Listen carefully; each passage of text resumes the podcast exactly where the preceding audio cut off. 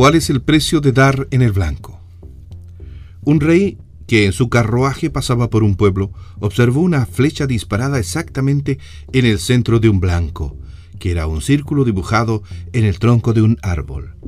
Intrigado, se dio cuenta que además había en varios sitios otras flechas disparadas, todas con la misma precisión en el centro del blanco. Sorprendido por la habilidad del arquero, mandó a sus pajes a buscarlo.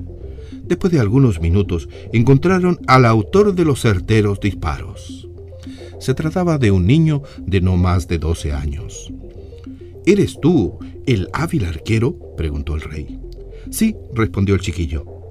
¿Cómo haces para ser siempre tan certero en tu puntería?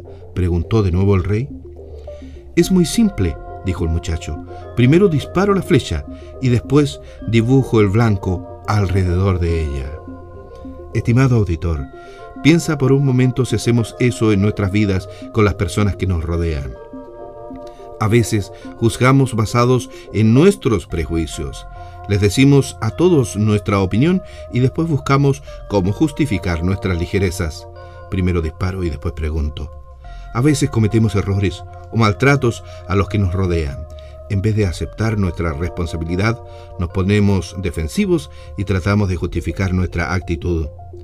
¿Cuánta energía de vida desperdiciamos justificando actitudes con las que solo pretendemos cubrir nuestros errores, miedos o inseguridades?